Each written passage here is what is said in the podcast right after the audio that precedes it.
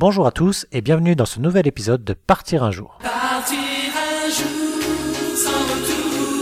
Partir un jour, c'est un podcast qui parle de voyage que j'anime en compagnie d'Aurélie. Bonjour. Et dans lequel on aborde chaque mois une destination, de l'idée qu'on s'en faisait au départ à l'expérience sur place, en passant par nos coups de cœur et nos conseils d'itinéraire. Après avoir abordé Milan dans le dernier épisode, on va cette fois s'intéresser à ce qu'il y a à faire dans sa périphérie et en Lombardie de manière plus générale.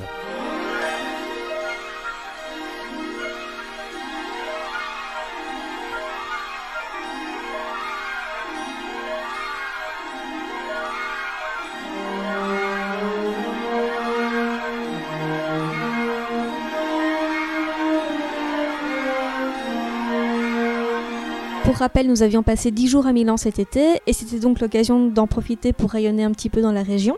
Donc comme nous étions à Milan sans voiture, nous avions comme contrainte de nous déplacer uniquement avec les transports en commun. Donc dans ce cas-ci, c'était le train régional pour à chaque fois des trajets qui n'excédaient pas 1h30. C'était notre limite pour ne pas perdre trop de temps dans les transports.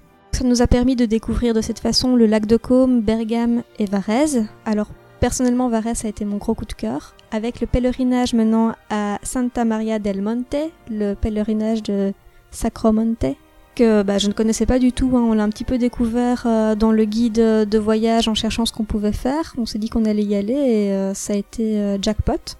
Ça consiste en un chemin qui monte au sommet de la colline, ça fait 2 km. Et le long du chemin sont disposées 15 chapelles, chacune renfermant des statues de terre cuite représentant une scène biblique. Ce que j'ai aimé, c'est qu'on était assez loin de la foule. C'est une destination un petit peu moins connue, un petit peu moins touristique. On avait un peu peur du pèlerinage, mais finalement, il se fait assez facilement. On grimpe cette colline euh, en une petite heure, si j'ai bonne mémoire. Et euh, bah, la récompense de l'ascension, c'est clairement euh, le village de Santa Maria del Monte, qui est une véritable perle, euh, entièrement piéton, des petites rues, des vieilles maisons. Enfin, c'est superbe. Oui, et de manière tout à fait objective, je pense que c'est aussi Varese euh, qui a mon coup de cœur par rapport à ce voyage. J'ai adoré monter à l'assaut de cette colline qui se construit un peu à la manière du temple d'Athéna dans les Chevaliers du Zodiaque, pour ceux qui y voient. On va d'une chapelle à l'autre en essayant d'atteindre le sommet. Et euh, sans qu'on soit forcément touché par le, le, côté spirituel du lieu, il y a quelque chose euh, dans ce site qui est classé au patrimoine mondial de l'UNESCO qui marque, je trouve, profondément. C'est aussi ce challenge de se dire qu'on va réussir à voir toutes les chapelles et à arriver en haut qui fait que c'est une expérience en soi. Bon, le dénivelé n'est pas insurmontable, mais ça monte quand même. On était content de pouvoir faire des pauses régulièrement pour observer chaque chapelle et de ne pas devoir tout faire d'une traite. Mais voilà, globalement, si c'est Varese que va mon coup de cœur, j'ai quand même beaucoup aimé les trois villes qu'on a faites, donc aussi Bergame et aussi Côme. Et ça, à chaque fois, je trouve apporter une bouffée d'air frais qui était bienvenue dans notre séjour à Milan, simplement parce que ça changeait de l'ambiance de la ville. Comme nous vous l'avons dit, nous avons rayonné depuis Milan pour visiter chacune des villes. Chaque visite était réellement un one-shot d'une journée. Nous n'avons donc pas d'itinéraire à proposer pour aller d'une ville à l'autre. Par contre, nous allons vous partager nos coups de cœur sur chacune de ces destinations.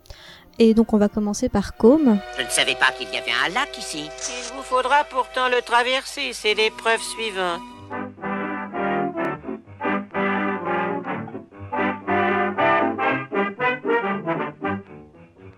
Comme on l'a découvert d'une manière un peu particulière parce qu'on a commencé par descendre à un arrêt de train qui n'était pas le bon, enfin on est descendu un peu plus tôt que le terminus, du coup on est arrivé par le haut de la ville et on a descendu tout le piétonnier, ce qui nous a permis de découvrir directement les ruelles de son centre-ville, là où si on était vraiment descendu au terminus, on aurait commencé par découvrir les bords du lac. Oui, c'est vrai, enfin, finalement, c'est une petite erreur qui a été payante parce que la vieille ville euh, vaut le coup qu'on s'y promène. Les petites rues sont très charmantes. C'est agréable de se balader dans Côme même, sans nécessairement aller directement près du lac.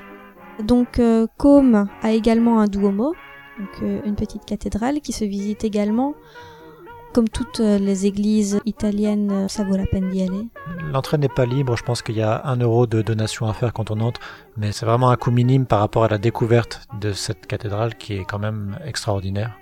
Ah, elle est très belle. Il y a juste un mystère qui demeure, on rentre par la porte de la grenouille et on, on cherche toujours pourquoi la porte de la grenouille. Il y a, il y a aucune grenouille sur il y a la aucune porte. grenouille, il y a un bas-relief, il y a énormément de détails, mais on n'a pas trouvé la grenouille, donc on se demande pourquoi la porte de la grenouille. Si quelqu'un a la réponse. On veut bien la voir. Ceci étant fait, il serait quand même dommage de ne pas aller jusqu'au fameux lac éponyme, ne serait-ce que le voir depuis les berges.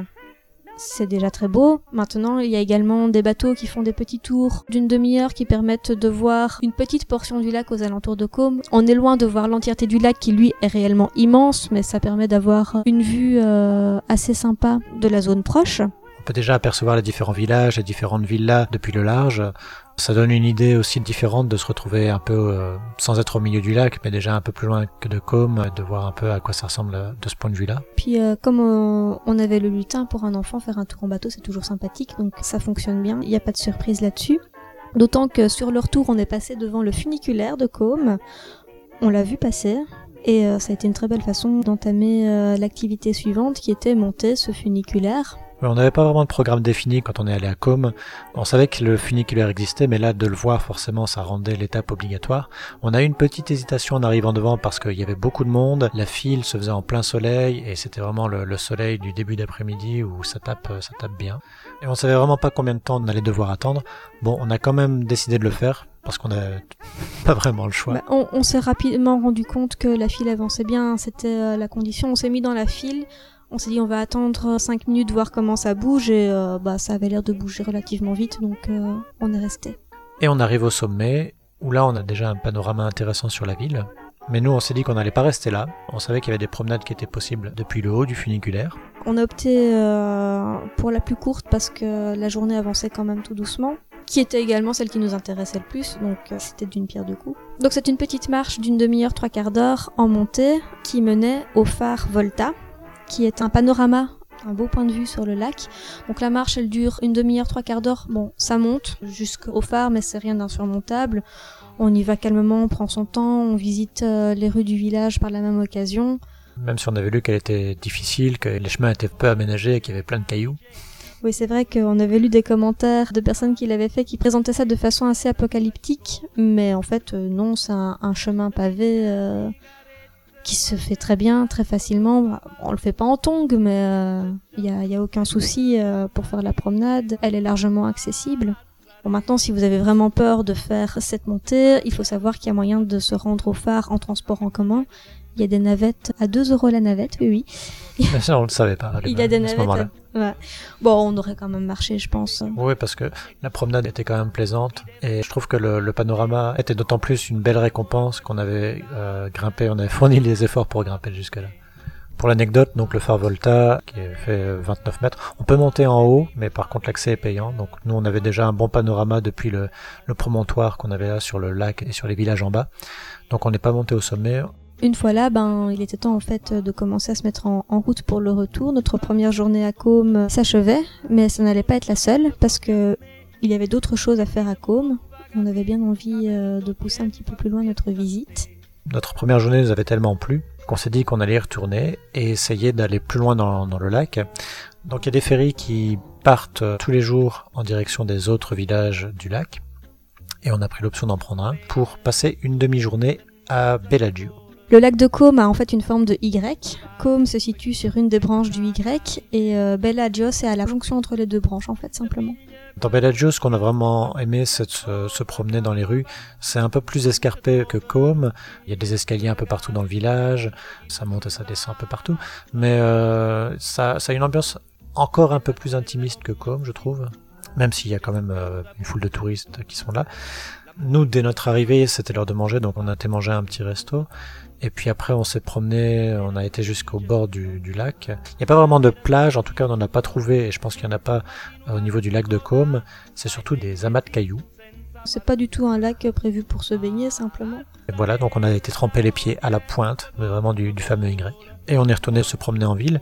On est parti vraiment dans l'autre sens pour aller marcher sur la promenade fleurie qui borde le lac. Le lac, finalement, on le voit de partout, mais peu importe de l'endroit où on le regarde, on, le découvre toujours avec un, nouveau regard. Je trouve qu'il est toujours, c'est bête à dire, mais il est toujours beau, peu importe de là où on le voit. Et euh, cette promenade fleurie, c'était aussi l'occasion de le voir dans un contexte avec des fleurs. Et je trouve que c'était aussi une autre manière de le voir.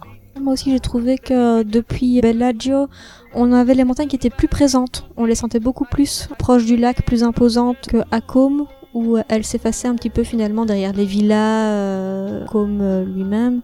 Elles étaient peut-être aussi un petit peu moins escarpées, donc moins avancées dans la chaîne de montagne. Je ne sais pas, mais à Bellagio, je les sentais euh, plus présentes. Le but de notre promenade, c'était d'aller jusqu'au jardin botanique. Maintenant, on s'est vite rendu compte qu'on allait être un peu juste au niveau des heures de départ des bateaux pour retourner. Donc, euh, on n'a pas visité le jardin botanique, mais a priori, il était quand même de belle taille. Il faut savoir que le voyage en bateau dure une petite heure, que ce soit à l'aller ou au retour, c'est à peu près kiff kiff. Et donc, il faut prévoir ça en plus du reste dans le planning de la journée. Oui, enfin, une petite heure à condition de prendre le speedboat. Oui, à condition de prendre le speedboat ou le, le fast boat, je ne sais plus comment il s'appelle. Parce qu'en fait, il y a un ferry qui fait vraiment toutes les villes du lac, à la manière d'un bus qui s'arrêterait à tous les arrêts. Et il y a ce fast boat qui lui va directement à certaines étapes, dont Bellagio, et du coup qui fait gagner beaucoup de temps. Mais bien sûr, il faut payer le prix fort pour pouvoir le prendre. Ce qui fait que moi personnellement, si j'ai bien aimé découvrir Bellagio, je dirais pas que c'est un incontournable. Parce que entre le prix du bateau quand on prend le fast boat et la durée des trajets qui réduit le temps à passer sur place, finalement, on n'a pas vraiment le temps de profiter pleinement de l'endroit. Surtout dans notre cas où à la durée du fastboat se rajoutait encore le trajet en train jusque Milan. Donc on était à 2 heures aller, 2 heures retour finalement, plus les temps d'attente ferry-train. Ça devenait euh, assez long. Donc si la première journée avait été vraiment idéale, la deuxième journée bah, c'était plus une journée bonus où on s'est fait plaisir. Euh, à noter que c'est certainement plus simple si on a une voiture parce qu'il euh, y a forcément une route qui mène à Bellagio et à toutes les villes du lac. Donc si on a une voiture, on peut faire vraiment tout le tour du lac et c'est beaucoup plus simple. Ou alors simplement en restant sur le lac, quitte à peut-être même euh, loger dans les villages sur le bord du lac, faire un trip dédié au lac. Après comme notre deuxième excursion d'une journée, ça a été Bergame. Oui, Bergame, et plus précisément la ville haute, la Città Alta, qui se rejoint via un funiculaire. Donc depuis la gare, il faut compter plus ou moins 20 minutes, plus la montée qui, qui va assez vite finalement. Enfin nous, en tout cas, on n'a pas eu d'attente du tout au funiculaire. Encore une fois, le, le prix du funiculaire était raisonnable. Et ce qu'on n'a pas dit, euh, notamment à Com, c'est que le ticket du funiculaire est valable pour un aller-retour. Donc on a la montée et la descente dans le prix. Ce qu'on peut dire aussi, c'est que à Bergame, le ticket du funiculaire est commun au transport en commun de Bergame, c'est-à-dire que si on prend le bus depuis la gare pour aller jusqu'au funiculaire, normalement le ticket est aussi valable pour aller dans le funiculaire. Je crois me souvenir de ça. Il me semble aussi, oui. Mais maintenant, ceci dit, euh, la marche depuis la gare reste assez agréable. Ça permet quand même de voir des beaux bâtiments. Finalement, la ville basse de Bergame, on l'a découverte qu'à cette occasion-là, que pour le trajet pour aller jusqu'au funiculaire. Ça permet déjà d'avoir des points de vue sur euh, des bâtiments. Il y avait des banques, je pense qu'il y avait une église. Il y avait une église et le funiculaire. Voilà, de ce que j'avais lu, il n'y a pas énormément d'autres choses à voir dans la ville basse. On s'est vraiment concentré sur la ville haute. Mais voilà, ça permet aussi de, de ne pas passer complètement à côté. La ville haute, donc c'est l'ancienne euh, cité médiévale, entourée de ses remparts d'époque. Une bonne partie est piétonne, ce qui ne gâche rien au plaisir. Dans la ville haute, les visites qu'on vous conseille chaudement sont le Duomo de Bergame, la cathédrale, ainsi que la basilique Santa Maria Maggiore et euh, sa chapelle attenante, euh, la chapelle Coleoni.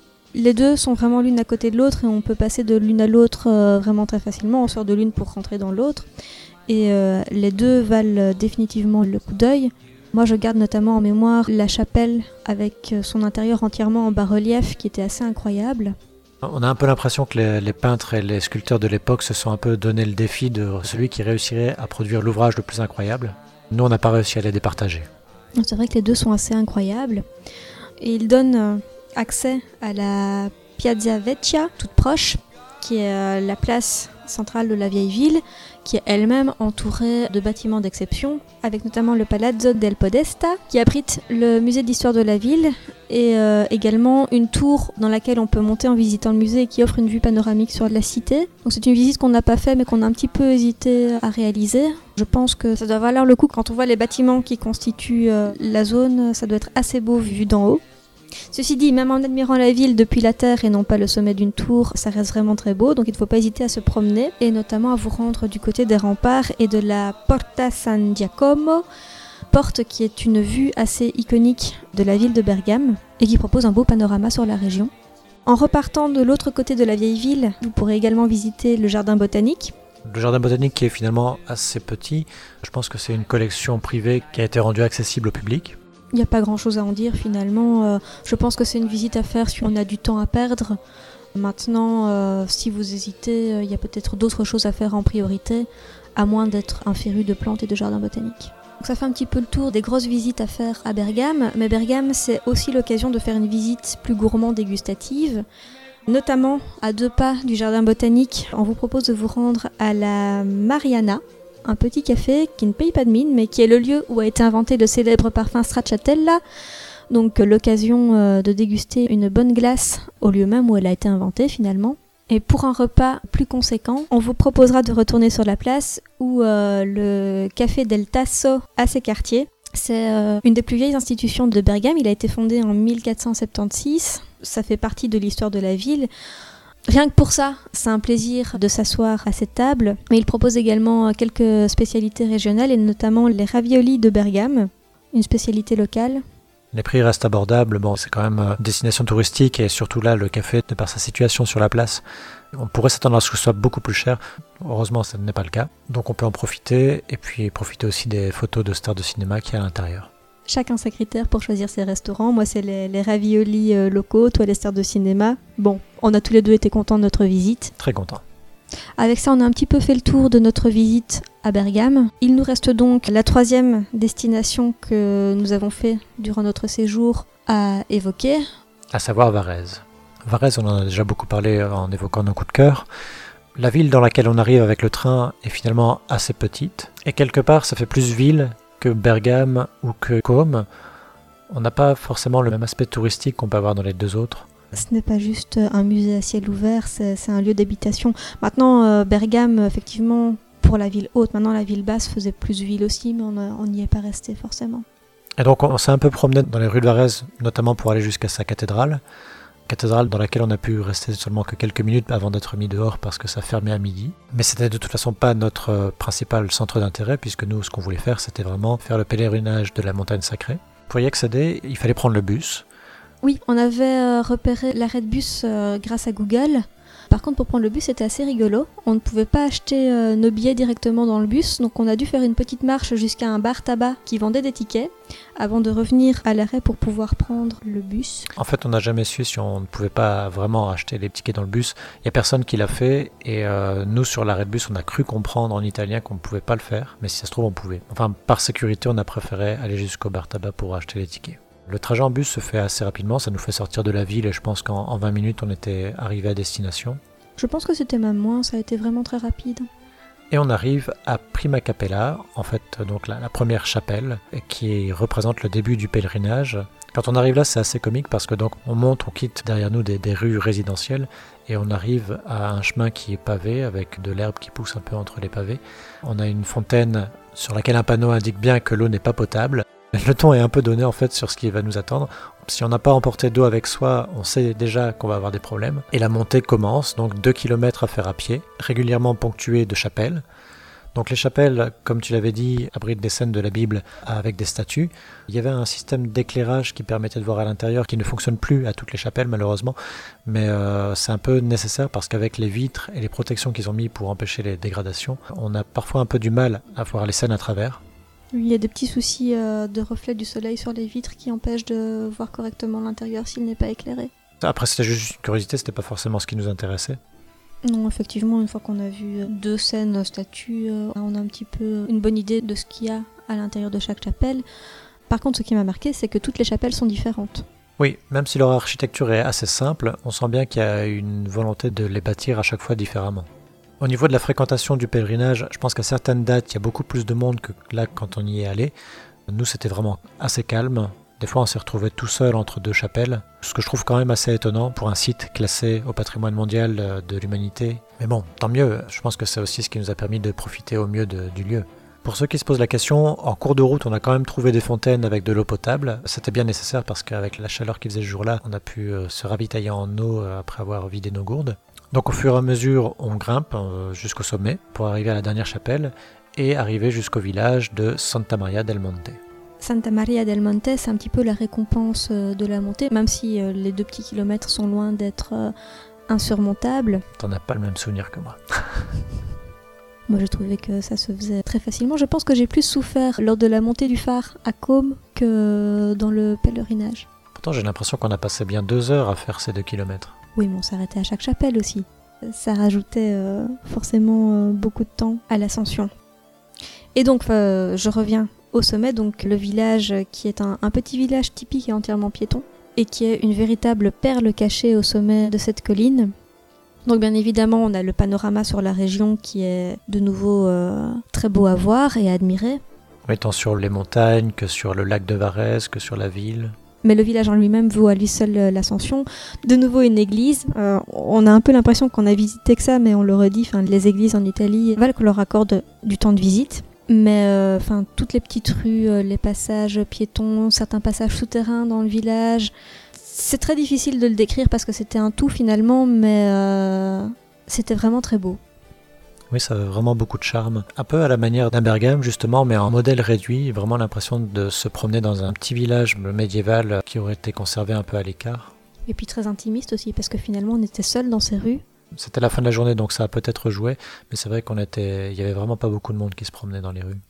Et c'est peut-être pour ça aussi qu'on a eu autant de mal à quitter ce village, parce qu'on avait vu qu'il y avait de nouveau un funiculaire qui permettait de monter et redescendre. Donc on s'était dit qu'on allait redescendre en funiculaire pour retourner à l'arrêt de bus. Sauf que arrivé au funiculaire, ben, nous avons trouvé porte close, sans aucune explication ni rien qui laissait euh, sous-entendre pourquoi il était fermé, ni quand il allait ouvrir. Le problème, c'est que les horaires indiquaient que ça aurait dû être ouvert. Bref, une fois de plus, on n'a rien compris. Nous sommes repartis vers euh, l'arrêt de bus parce que le village est quand même desservi par les bus, qui est la, la troisième façon euh, d'y monter avec le chemin à pied et le funiculaire, pour nous rendre compte qu'on avait raté le bus de 5 minutes. Et que le suivant était dans une heure. Donc on a un petit peu joué de malchance sur ce coup-là. Surtout qu'on était quand même limité au niveau du temps. On était quand même pressé de retourner à Milan parce qu'on était avec le lutin et qu'on voulait pas non plus aller manger et dormir trop tard. Oui, donc on, s'est retrouvé un petit peu coincé sur notre colline. Donc on a opté euh, pour la solution de secours, à savoir faire du stop. sans savoir si finalement le stop était autorisé en Italie. Mais on a eu de la chance parce que la première personne à qui on a demandé, qui était une personne qui redescendait aussi du village, a bien gentiment accepté de nous prendre euh, à son bord. Elle a pu nous redescendre pas dans le centre de Varese, mais près d'un arrêt de bus qui lui nous a ramenés à Varese. Voilà, et ça nous a permis euh, notamment euh, de grappiller euh, un petit conseil glacier euh, au passage euh, pour terminer notre visite de Varese sur une bonne note. Et donc si on n'a pas eu de chance sur ce coup-là, ça s'est bien terminé et ça n'a pas viré au drame. Vous arrivez à conduire sans les mains? Pas évident. Il faut beaucoup s'entraîner et éviter autant que possible les heures de pointe. La verità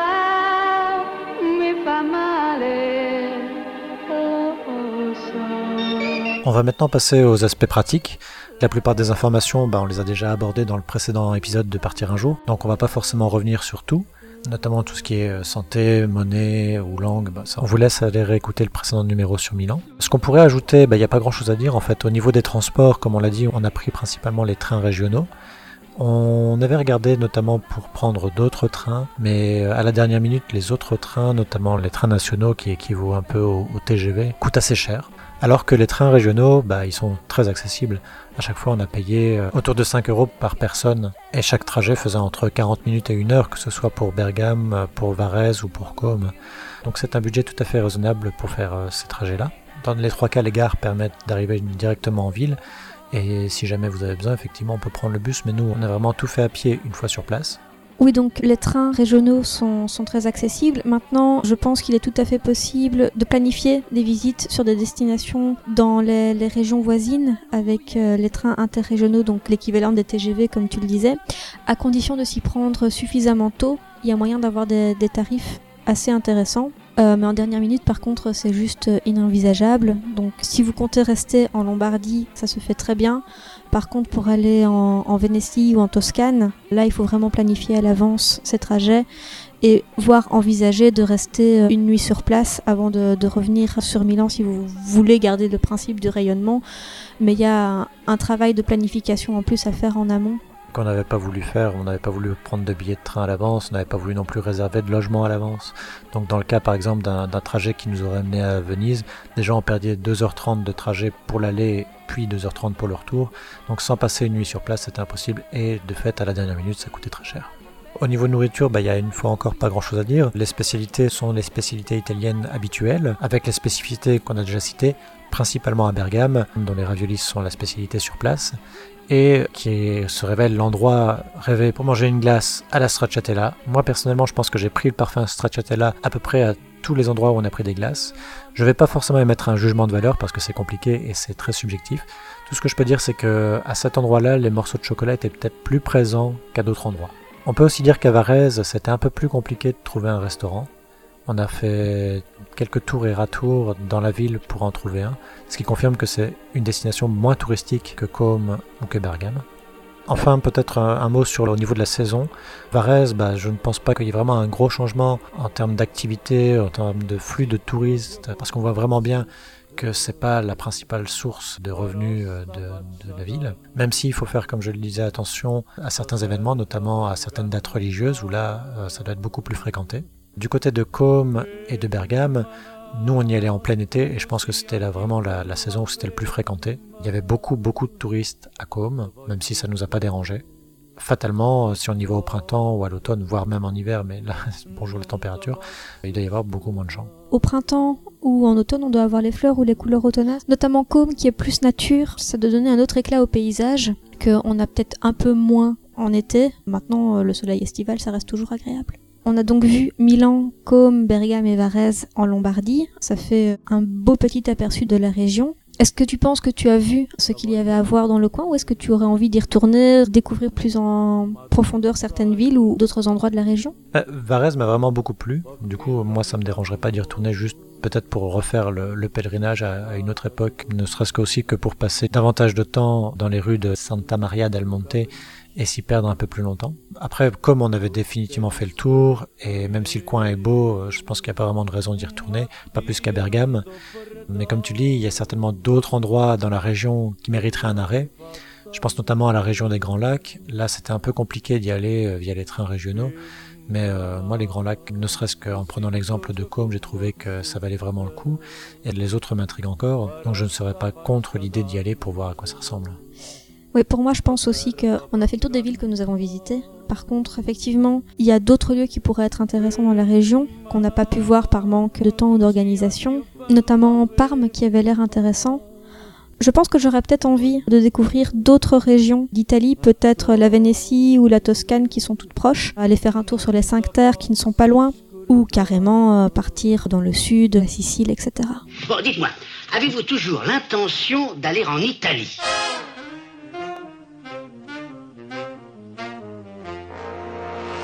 Voilà qui résume un peu tout ce qu'on avait à dire sur euh, Milan et sur la Lombardie. Je pense qu'on a tout dit. J'espère. N'hésitez pas à nous laisser un commentaire si vous avez encore des questions, on se fera un plaisir d'y répondre. Euh, vous pouvez aussi vous abonner au podcast sur iTunes ou via le flux RSS pour être averti en temps réel de la sortie des prochains épisodes. Prochain épisode qui portera certainement sur les États-Unis, un grand changement de décor. En attendant, vous pouvez nous retrouver sur nos blogs respectifs, euh, moi sur notevoyageur.eu, Aurélie toi sur... Sautedepuce.fr avec des tirets. Et d'ici là, bon voyage